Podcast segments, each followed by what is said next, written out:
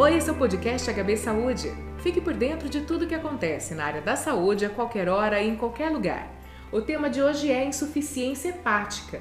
Você sabe o que é isso? Nesse episódio, eu converso com a gastrohepatologista Edla Duvalle. Doutor, o que é insuficiência hepática e o que causa essa doença? A insuficiência hepática, ela também é conhecida como uma falência hepática aguda, então uma falência aguda do fígado podendo levar a uma disfunção de múltiplos órgãos, de vários outros órgãos no nosso organismo. E ela pode ser desde um quadro mais brando, né, mais leve, até quadros fatais. E os sinais e sintomas, eles são os mesmos, mesmo nos quadros mais leves e nos mais agudos? É, os sinais e sintomas são bem inespecíficos. Então, o paciente ele pode começar num quadro mais leve, um mal-estar, enjoo, uma dor é, no abdômen, né? Na região do estômago e ele pode evoluir para quadros fatais, né, mais graves, com um amarelo da esclera dos olhos e da pele, um escurecimento da urina chamado colúria e uma alteração do nível de consciência, que é chamada encefalopatia hepática. E todos esses sinais podem levar a complicações para a saúde desse paciente? Sim. Os quadros mais leves, na sua maior parte, não vão levar a complicações. Agora, os casos mais graves, sim, eles vão levar a complicações renais, pulmonares e de vários outros órgãos.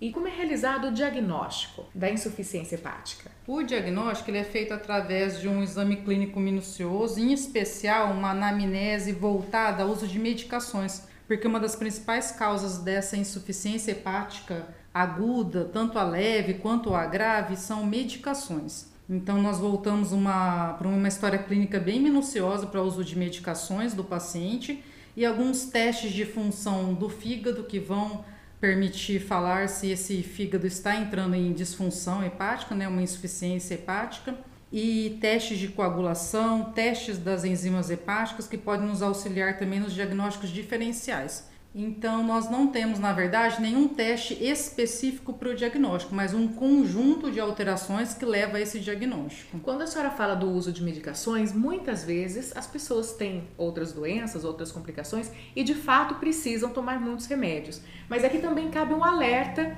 não é, para o uso inapropriado de medicações, para a automedicação, que a gente sempre reforça. Pessoas que tomam remédio sem precisar e em doses que também não são as adequadas podem desenvolver insuficiência hepática. Sim, podem desenvolver insuficiência hepática nos mais variados graus.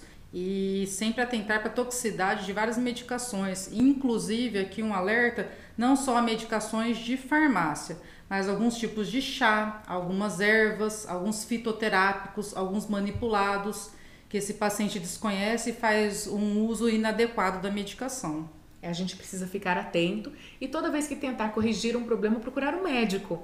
É, tem um problema de saúde, procure seu médico especialista.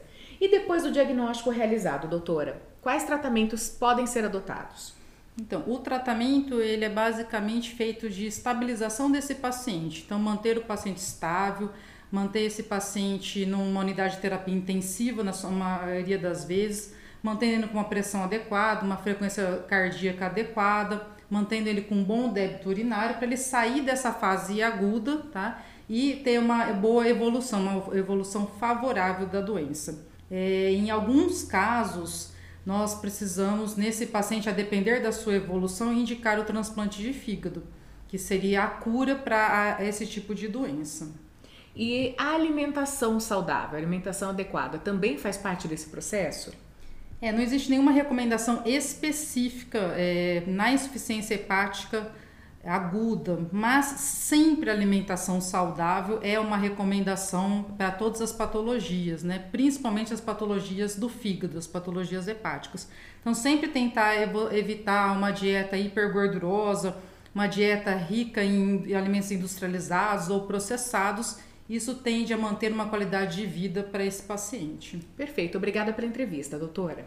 Você ouviu o podcast HB Saúde, sempre trazendo informações e novidades sobre a área da saúde nas plataformas de streaming Spotify, Deezer, YouTube e no site HB Saúde. Nos aplicativos você pode seguir a gente e assim não perde nenhum episódio. Até o próximo!